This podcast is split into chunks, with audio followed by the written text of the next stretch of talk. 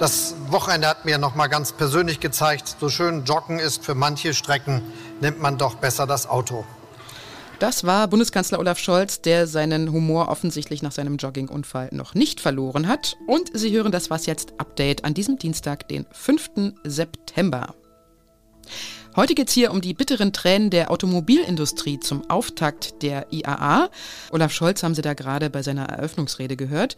Es geht um eine groß angekündigte Schuldenbremse, die eigentlich nur eine kleine ist und um träumende Tintenfische. Ich bin Elise Landscheck und Redaktionsschluss für dieses Update ist 16 Uhr.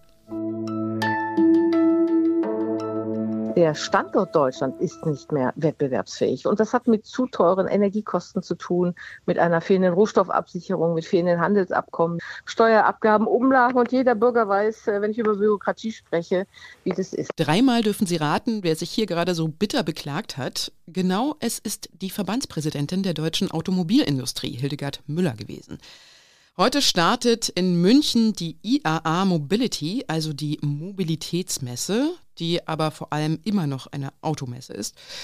Und die nutzt der Verband natürlich, um auf die schwierigen Bedingungen aufmerksam zu machen, die die Branche so hat. Sören Götz ist Mobilitätsredakteur bei Zeit Online und auf der Automesse in München unterwegs. Hallo Sören. Hi Elise. Die deutsche Autoindustrie beschwert sich also über die angeblich so schlechten Rahmenbedingungen in Deutschland. Wir haben die Verbandspräsidentin gerade gehört. Wie tief steckt denn die Branche in der Krise, also vor allem auch im internationalen Vergleich?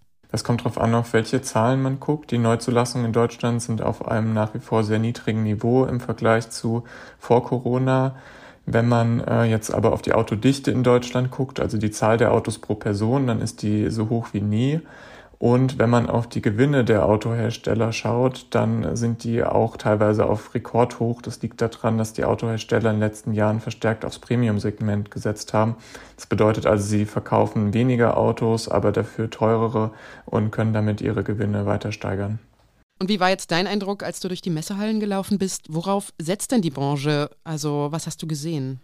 Tja, auf teure Autos nach wie vor. Also man sieht SUVs, SUVs und noch mehr SUVs, teilweise dann auch noch Geländewagen. Also nach Kleinwagen muss man wirklich suchen. Das liegt auch daran, dass die Elektrowende ja weiterhin anläuft und bei Elektroautos ähm, höhere Kosten entstehen und die Hersteller versuchen jetzt eben über teure Autos mehr einzunehmen, um dann das Geld zu haben, um quasi in die Elektrowende zu investieren. So ist die Argumentation der Hersteller. Hast du denn viele Verbrenner gesehen auch auf der Messe? Die sind ehrlich gesagt eher versteckt. Also man ähm, zeigt schon vor allem gerne die Elektroautos und ist sich bewusst, dass es da das Bedürfnis gibt, zu zeigen, wie, äh, wie grün und sauber man jetzt in Zukunft wird oder sogar schon ist. Und gibt es da schon Lösungen für die Probleme, äh, die ja bekannt sind zu den E-Autos, nämlich dass sie zu teuer sind oder dass der Akku nicht so lange hält? Ach, der Akku ist, glaube ich, was, was immer eher ähm, überschätzt wird, insofern als die meisten Leute nur kürzere Strecken zur Arbeit fahren zum Beispiel. Es kommt bei den meisten eher selten vor, dass sie jetzt mal irgendwie 600, 700 Kilometer am Stück fahren müssen oder so.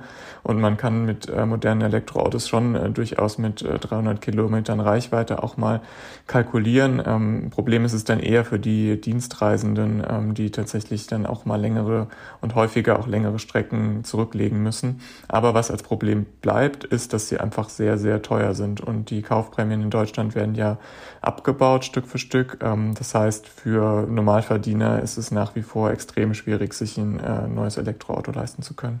Am Rand der äh, Automesse haben ja verschiedene Gruppen Proteste angekündigt. Am Morgen hat zum Beispiel Greenpeace drei Autokarossen im Messesee versenkt. Was hast du denn von den Protesten mitbekommen?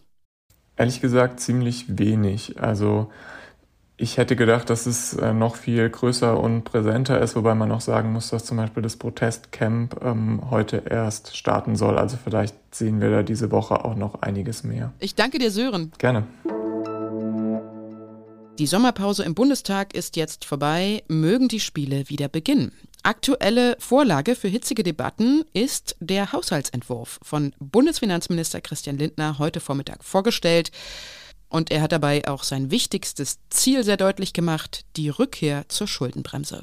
Wir können uns uferlos neue Schulden schlicht nicht erlauben. Sie wären nicht finanzierbar. Konkret will Lindner im neuen Jahr 16,6 Milliarden Euro einsparen.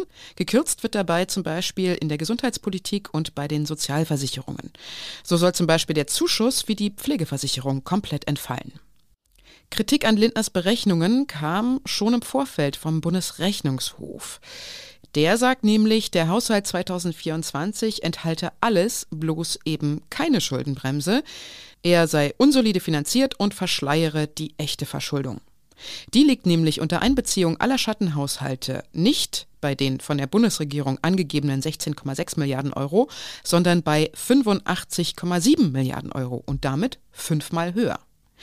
Was dahinter steckt, das lasse ich mir jetzt mal von unserem Zeit Online Innenpolitikredakteur Ferdinand Otto einordnen. Hallo Ferdinand. Hallo, grüß dich. Hat denn der Bundesrechnungshof jetzt recht mit der Kritik, dass der Finanzminister die Verschuldung schön gerechnet hat? Ja, also da ist auf jeden Fall was dran. Wenn der Bundesrechnungshof das mokiert, die Kritik, die ist auch nicht neu. So ähnlich hat er das schon mal 2021 zum Haushalt gesagt. Der Bund verfügt insgesamt über 29 sogenannte Sondervermögen. So ganz fair ist die Kritik deshalb vielleicht eben auch gerade nicht, zumindest nicht, was Christian Lindner angeht, weil natürlich hat Christian Lindner jetzt nicht alle dieser 29 selbst geschaffen. Der älteste geht, glaube ich, zurück auf 1953, ist ein Reparationsfonds nach dem Zweiten Weltkrieg. Also es ist was dran, aber es ist eben auch nicht die ganze Wahrheit, das jetzt allein bei Christian Lindner abzukippen. Es ist immer gut, einen Experten in der Redaktion zu haben, der einem die kompliziertesten Sachverhalte erklärt. Ich danke dir, Ferdinand. Sehr gerne. Starkregen, orkanartige Windböen, Hagel und Gewitter. Mehrere Unwetter haben in den letzten Tagen vor allem Spanien ins Chaos gestürzt. Es gab vier Tote und Sachschäden in Millionenhöhe. Heute scheint in Spanien glücklicherweise an vielen Orten wieder die Sonne. Dafür stehen jetzt Teile Griechenlands unter Wasser. Betroffen sind vor allem Mittelgriechenland und die Halbinsel Peloponnes. Nahe der Stadt Volos und der nahegelegenen Bergregion Pilio sprach die griechische Polizei Fahrverbote aus, weil viele Straßen überschwemmt und Autos weggetrieben wurden. Ein Mann starb, als eine Mauer unter den Wassermassen zusammenbrach. Ein weiterer wird noch vermisst. Das regnerische und stürmische Wetter ist für diese Jahreszeit in Griechenland außergewöhnlich. Es soll sich in den nächsten Tagen noch verschlimmern und bis Donnerstag sogar anhalten, warnten Meteorologen des staatlichen Wetterdienstes Meteo.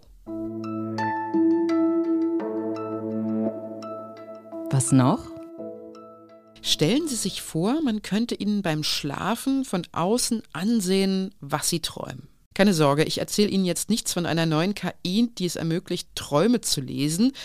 Aber es gibt bereits Lebewesen, bei denen das möglich sein könnte. Tintenfische zum Beispiel. Einige Arten verändern nämlich je nach Situation und Umgebung ihre Hautfarbe und wenn sie schlafen, dann wechseln die Farben besonders wild hin und her. Auch die Augen bewegen sich sehr schnell. Forschende erkennen daran, dass sich die Tiere in einer Traumphase befinden, in einer sogenannten REM-Phase also. Und noch mehr Tierarten träumen, auch solche, die nicht so erwartbar sind, wie zum Beispiel Katzen oder Hunde. Forschende der Uni Konstanz haben auch bei Springspinnen beobachtet, dass sie traumähnliche Phasen haben. Und das ist schon ganz interessant, denn die Gehirne von Springspinnen, die sind so groß wie ein Mohnsamen. Dass so viele andere Lebewesen auch träumen, das könnte mal wieder so ein Beweis der Kategorie sein, so besonders sind wir Menschen jetzt auch wieder nicht. Das war's mit Was jetzt für heute. Morgen hören Sie meine Kollegin Azadi Peschman in der Morgensendung. Sie spricht darüber, welche Rolle das Denguefieber in Zukunft auch in Deutschland spielen könnte. Unsere Mailadresse für Ihre Fragen und Anmerkungen lautet wie immer wasjetzt.zeit.de. Und ich möchte jetzt noch zur Feier des Tages unser Rätsel auflösen, an dem Sie sich glücklicherweise sehr zahlreich beteiligt haben. Es ging ja um die Frage, wie viele Menschen seit Beginn von Was jetzt die Folgen moderiert haben. Und die Antwort lautet, es waren unglaubliche 26 Menschen. Den versprochenen Jutebeutel hat gewonnen Marc Schröder. Er hat den einzigen richtigen Tipp, also 26, abgegeben. Jutebeutel ist unterwegs, Marc Schröder kann sich freuen. Ich sage damit für heute Tschüss und hoffe, wir hören uns ganz bald wieder. Ihre Elise Landcheck.